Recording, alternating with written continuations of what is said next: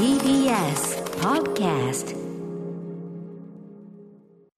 いやーということで火曜日ね、えースタジオにね来ておりますよろしくお願いしますよろしくお願いします。宇垣さんのおかげでね、ちょっとあの、すごいもやもやしてたけど、すっきりいたしまして、私、本当に心置きなく放送ができるというね。あの映画って何だったっけっていう。そうなんですよ。あのね、ちょっと今週、その、ムービーウォッチ面で扱います、その、ジョナヒル監督、初監督作のミッドナインティーズという作品で、えーまあ素晴らしかったんです。まあちょっとどういう作品かというのは、まあ金曜にやるんだけど、まあとある映画とね、その、ちょっと、あれ？これなんかこの間、ちょ最近かいつかわかんないけどとにかく前に見たある映画とすごく似てるディテールというかねはいはい。流れがあるその、えースケーターみたいな子たちがいて、で仲間内の一人がずっと映像を撮っていて、ねで最後その映像の、えー撮ったのがまとまって出てきてそれがすごくちょっと感動的でってこれなんか見たぞっつって思ってでずっと出てこなかったのね。でデジャブえこれ本当にデジャブかもしんねえとか言って。みんなに聞くって言ってましたよね。そんな映画はねえのかもしんねえみたいな感じで。まあでもスケートはスケートだったよなって本当いろいろ分かんなくていろいろ調べちゃって、あの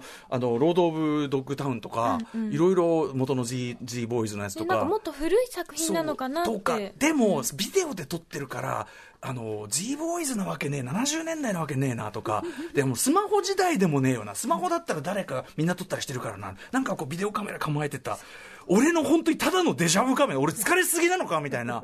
ついに ついに映画を見てて映画そのものにデジャブを起こすようになったのかって思っていたらさっきねでその言ってたよね、でこの後ねあの映画評論家森直人さんとか、高橋義明君とかその手のもものに詳しそうな人が来るからもうあの分かんない限り誰からかまずと捕まえて聞いていこうって思ってたんですけど これがねさっきの宇垣さんが思い出してくれてね、よはい。あれなんかった。よ見たことないのになんか知ってる感じがすると宇垣さんは。ミッドナインティーズ見てないのにその話聞いてね、ピンときたんですもんね。そうなんです。これはだからとあるねドキュメンタリーというかね、はい。あまあ、いいですね、ここまで言っとけばね、行き止まりの世界に生まれてというね、はい。今も劇場公開されてるドキュメンタリーがあって、えーこれ、まあ、宇垣さんもご覧になって、僕も見たんです、で素晴らしい作品だったんですけど、だったんだよ、あれで、確かに、いやー、参った参った、本当に参った参った。ドンピシャでしたね。ようん。あのー森さんにグザビエ・ドランの話をする前に延々そのいやこの映画覚えてないですかねとかそんな話ししないです。って本当に良かったというね。思いついた瞬間私嬉しくて廊下走りましたもん。えー本当にもうねドラマバーッと走ってる何事何の朗報だろうと思って。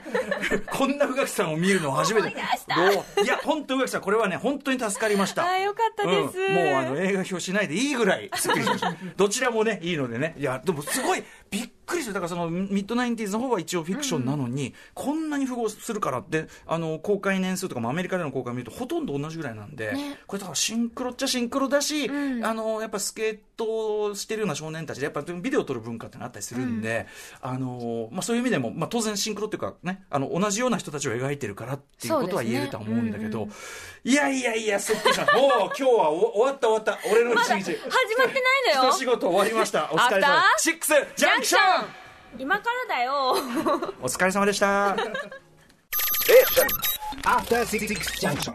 9月22日火曜日秋分の日、えー祝日でございます、あまあ、連休の、ね、最後の日ですね、えー時刻は6時な4分に向かっているところ。ラジオでお聞きの方もラジコでお聞きの方もこんばんは。TBS ラジオキーステーションにお送りしているカルチャーキュレーションプログラムアフターシックスジャンクションパーソナリティは私ラップグループライムスターの宇多丸です。そして火曜パートナーの宇垣美里です。はい、ということで、いやー、よかったよかった。これもだからスタジオに来ていればこそですよね。確かに。こういう雑談の類というのはあんまりね、あの、ズームとかだとそういうのはね、ね。うん。あんまりできないですから。これはよかったな。これ本当によかった。俺、えーもうミッドナインティーズ見てから本当になんていうの、頭の便秘と言いましょうか。もやもやしますよね。出てこなくて。ず本当に結構ね、それに費やしてたんで。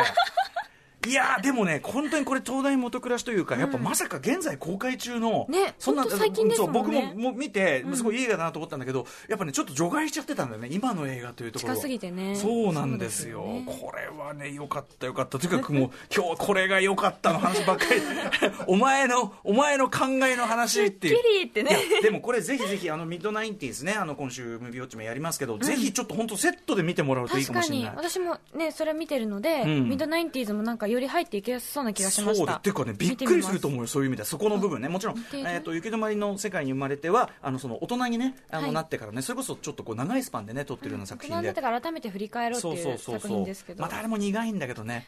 でも あのミッドナインティーズにもやっぱりその、まあ、スケートをやってる少年たち最初はもちろん利害とか関係なく、スケートをやりたくて、えーこう集まってるんだけどだんだんそこに次第にやっぱその社会階層の差とかそこから進んでいく道の差みたいなのがちょっとずつ浮かび上がってくるっていうのがあねって、子供時代は何も考えなくてよかったのにそうみたいなそうそうそうそう、うん。だからある意味だからまあ本当にだから同じ対象を同じ目線で描いてる、本当に同じところにいた同じ人たちのことを描いてるからこうなる。逆に言えばだからジョナヒルがそのミッドナインティーズその90年代半ば半ばっていうかあれは正確に94だと僕は思いますけど、94年の、えー、と LA のスケート少年たちというのを、やっぱ正確に描いてるからこそドキュメンタリーと符合するっていうことかもしれないよねこれ。ね。そういやいやいや、ということで、いや、いや、本当に、笑顔、笑顔がこぼれます。本当にね、本当に頭にこう、なんか鉛が詰まったようなとか、ずーっとね、考え、俺もなんか、うん、でもね、その回答が下手ことで、あ、わからないわけだ。じゃあ逆に言えば自力で到達するの無理だったと思うんで、除外してましたもんね頭の中で。もうずーっとうちに出てくるスケート少年が出てくる、あの、あれを全部見返す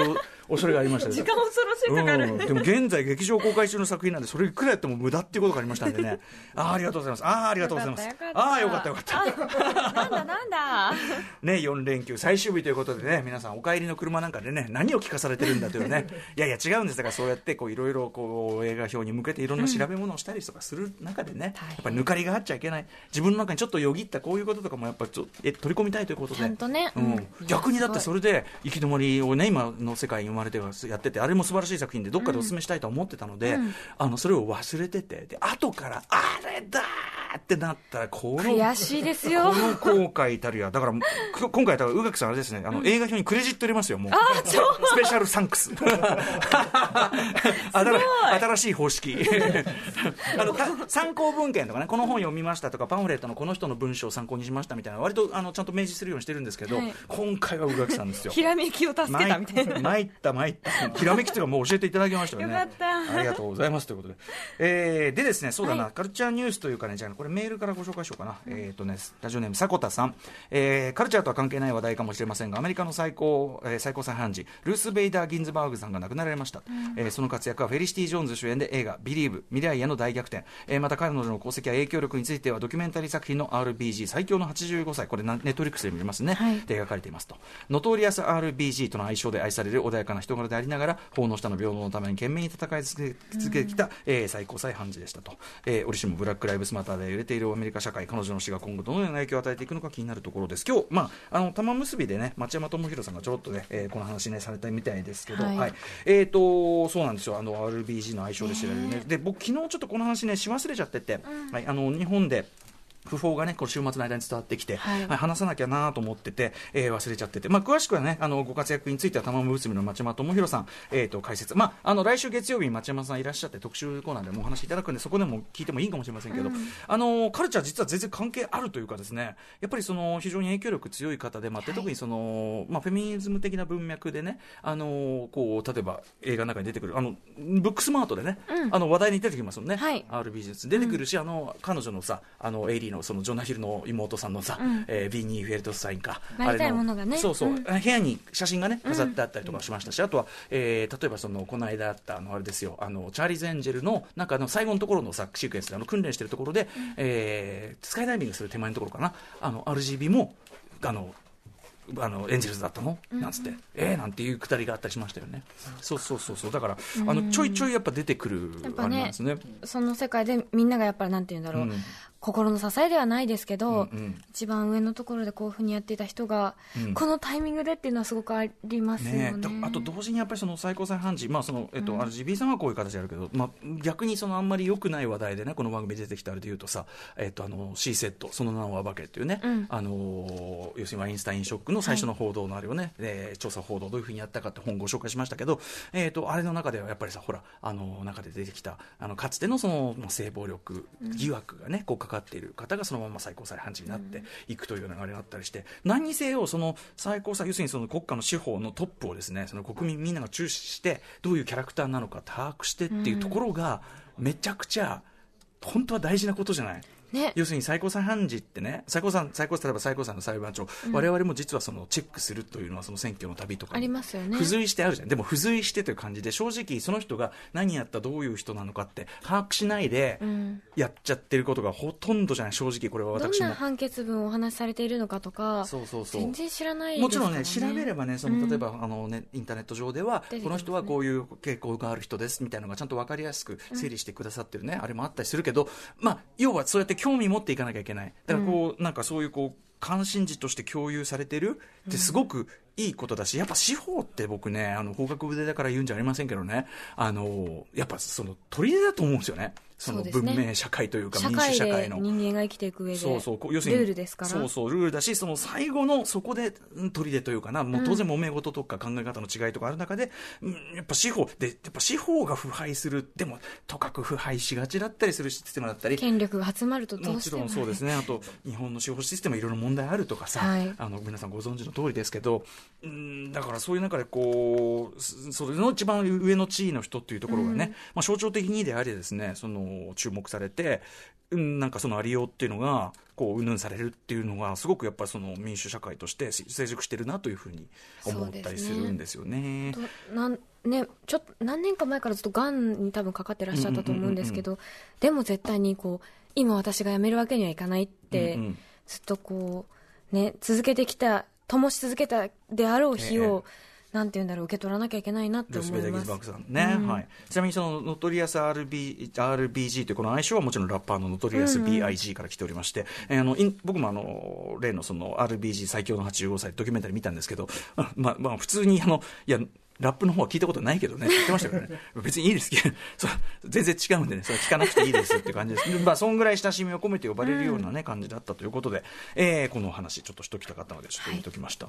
あとはですね、そうだ、この火曜日絡みで言いますとですね、これも昨日お伝えし損なっちゃったんですけど、時間的に、えー日本 SF 作家クラブの第20代目会長に、なんと、池澤春菜さんが就任されました。めでたい。そうなんですよ、まあ、名だたるね、もうあの歴史ある日本、まあ、SF、えー、作家クラブというね、あれで、まあ、本当にあの今までその会長を務めてきた人々の名前見るだけでも、そうそうたるメンツが並んでるわけなんですが、え。ーそこの最新会長に池澤春菜さん、これですね、池澤さん、やっぱりですね、あの非常にですね、この、あのなんていうの、このえークラブの中でですね、あのまあ、もともとね、この番組出ていただいてお話しいただくのは、めちゃめちゃ、まあ、本当に、ななんていうのかな、もう。まあ、賢いっていう言い方もバカバカしいけど、まあ、めもうお話とか素晴らしいし、ね頭の回転のね、そのあれさというか、明晰さというかね、もう我々、いつもね、ちょっと痛感してるあたりですけど、まあ、実際その、んサッカークラブの運営とかに関してもそうみたいで、めっちゃ、要するに実務が、めっちゃじょ、めっちゃ優秀らしいですよ。でもなんかすごくなんて言うんだろう倫論理的な感じがすごくするので。バシッバシッと多分ね、うん。バシッバシッとこうやっていくんだと思うんですよね、うんそういうのもあってだから結構もうあのもう池澤さんしかいないっていう感じだったみたいですよああなんかでも想像つく確かに、ねね。そんな気がする、まあ、ご本人にこれ振るともう、もうっつってね、うんその話はいいってことでね。ちゃうおっしゃるでしょうけど。ね急に可愛らしい声になる可能性が ありますけどね、この間もご結婚の話したら急にね、トーンがね。ちゃうからまっておっしゃってまん丸になっちゃった。キュンってないやということで、まあ、池澤さんご就任おめでとうございますというニュースがありますね。あとね、そうだな。これ一応話しておこうか。なんかね、えっと、マーベルスタジオ制作の実写ドラマシリーズで、ワンダービジョンっていうのがですね、はいはい。えっと、やりますよということで、もう予告編が公開されてるんだそうです。これディズニープラスでまあやるみたいなんですけど、これどういうのかっていうと、アベンジャーズエンドゲーム後の世界を舞台に、スカーレット・ウィッチことマンダ・マキシモフ、これもエリザベス・オルセンがそのまま演じます。はい。そしてビジョン、ね、うん。ポール・ベタニーさんが演じてたビジョンとの姿を描くドラマシリーズ。はて。郊外で理想的な生活を送るワンダとビジョンだが徐々に日常の中に隠された謎がむき出しになっていく。つまり今ハテとおっしゃいましたね、ん。まあ これえハテっつってこれエンドゲームのねこれどうどうこう言うとね、まあ、エンエンドゲームって言えばインフィニティ・ウォーですね。インフィニティ・ウォーのネタバレだってことになってしまいかねないことをそうですね。言いますがどうしよビジョンは死んでいるじゃないですか。ビジョンは死んでいるし死んだままじゃないですか。う別に蘇ったりは、このニュース見た後みんなに聞いちゃいましたもん。私あれ？ああ文句あるやつは 文句あるやつはどんとこい。めっちゃ悲しい死に方しなかったっけ、ええどどんとこよ、ビジョンは死んでいるので、どんとこいほら本当に。話できないわこれね。やんや言う人はもう見てるでしょって感じしますけどね、えーこの間のスパイダーマンのね、あの時のあの旅行するやつですよ。えーファーフロムホームはいはい。の時も大変な苦労しました。そうでしょうね。だってもう続きっていうか、トニー・スタークは？みたいなね。しょっぱなでもそれ言ってるから。あいや、回し？知りません？そんなこと。ししから続くこと知りません。ダメだよ。死んでいるんです、それもね。その、まあ、それ。ビジョン、でビジョン死んでるじゃないですか。っていうことで、あれってなるかもしれません。これは、ほら、だから、その、今このストーリーですよ。ね、平穏な日中、理想的な生活を送るワンダとビジョンなんか、そんなだってさ、ね、あの、スカーレット、スカーレットウィッチとビジョンが、イチャつく様を淡々と見せるホームドラマなわけがないじゃないですか。だから、その、要は、この、ね、こう幸せに暮らしてるけど、あれ？この暮らし、リアル？みたいな。リアルか？みたいな、そういう、あれじゃない？この暮らしって、みたいな、そういうことじゃない？誰かの気パラレル持なのか？ちなのか？パラレルなのか？なのか、もう、マトリックスなのか？そっからこのこのワクワク感。ああ幸せね。私たち幸せね。その幸せ力を使って機械たちが発電しているそういう世界かもしれません。ね。やだややだ。パッとやるとこうチューブにつながれているというねことかもししかもれませんね。監督がだってもん？ゲームオ監ブスローンズのマット・シャックマンさんでしょ、督ね務められる。ゲームズロンズ組は本当大活躍ですよね、ん。あの昨日もちょろっとね池田聡さんもお話しいただきましたけど3体のね、うんうんはい。えーとそうですねドラマ化をあのそそうだですよあのベニオフさんとデイビー・ワイスさんがね我々がインタビューした時にはもうしらばっくれてやられましたね。あの時はだって「スター・ウォーズ」まだまだそうまだ「スター・ウォーズ」やるって話だったからね「ええあのスター・ウォーズ」まだね大変だと思いますけどね楽しみです。いやーもう全くねなんだっけノノゼロかなそう何もないみたいな話をしてた。ゼロみたいなねこと言ってて。言ってた。うん覚えてるよ私。多分あの時点では「スター・ウォーズ」やらねえ気満々だったもんね。もうね。でやられましたね。どうしてんのかなと思ったら3体だもの。もう3体の差の字も言いやがらないからね。3体どうするんだろう、まだ日本ではしかもまだね2部までしか行ってないんで。そもそもね。日本では日本では？ですね。日本では2部までしか行ってない本国では？あそうなんだ。早く読みたい。あとね昨日池澤さんの話であそういやそうかと思ったんですけど普通に中国だとネットフリックス見られないんですよね。えそうなんです。か？そうなんですそうなんです。そういうそう本国では見られないというもの。よだ。からあのルテンのねあの地球というね、えー、3体のあの100作者の人ですよね。あれの、ははいいあの今大型 SF としてネットフリックスで見れたりしますけど、多分あれの成功を受けてのまた3体完全映像化ということなんだと思うんだけど、そうなんです。でねあもうそういやそうかみたいなね。そこ意外でしたよねそれね。そうですね、うん。えー、そういうことで、えーと「ワンダービジョン」えーこれもすでにですね2020年末に日米同時配信ということなので楽しみ。楽しみでございます。という感じかな、このあいいね。もうこの時間ですからね。はい。とにかく私はもうあの行き止まりの、ね、世界に生まれてと、はい。そのねミッドナインティーズの類似これをですね、えー発見というか教えていただいた。これでこれをもって本当に今日もう一日もう一仕事終えたといっいたね。やいやいやこれからともうちょっと頑張ってください。本当にためになる番組だなと。ええ。ああ、メイン紹介やってみましょう。はいえー6時半からのカルチャートークは、マイマザー、私はロランス、マミー、そして最新作、マティアスマキシムが9月25日から公開されるグザビエ・ドラン監督について、番組初登場、そしてグザビエ・ドラン監督にお詳しい、ライターの森直人さんに語っていただきます。はい、森直人さん、ぜひあの直接何かでこうお話を伺いたいなと思ってたんで、はい、この機会に、はい、楽しみでございます。えーそして7時からのライブダイレクトは、このコーナーの記念すべき最初のゲストでもありました、2018年4月2日、ラッパーのスカイハイさんが番組2度目の登場。えーライブそのものは収録済みなんですが、はいとにかく、そのスタジオに来たいと。で それはなぜかというあたり、このあたりもね、えー追求、尋問をね、厳しい尋問を。いらっしゃるんですねはい、絡めたいと思っております。そして、はい、その後7時40分頃からは新概念提唱型投稿コーナー、何かが始まる音がする YOKAN 予感。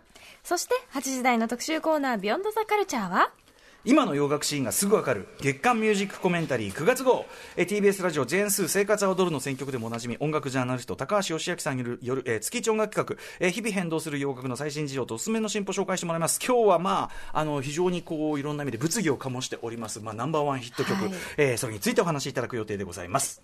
番組への感想や質問などリアルタイムでお待ちしております。アドレスは歌丸 tbs.co.jp 歌丸 tbs.co.jp まで。読まれた方全員に番組ステッカーを差し上げます。えーそして番組ではツイッター、LINE、インスタグラムといった、えーそれぞれ、えー機能性の異なる SNS を、えー各種、えー機能性を異なる形で、えー稼働中でございます。そうですね。皆さんもその機能性の違いとの理解の上各種フォローお願いいたします。それではアフターシックスジャンクション行ってみよう！After Six Junction.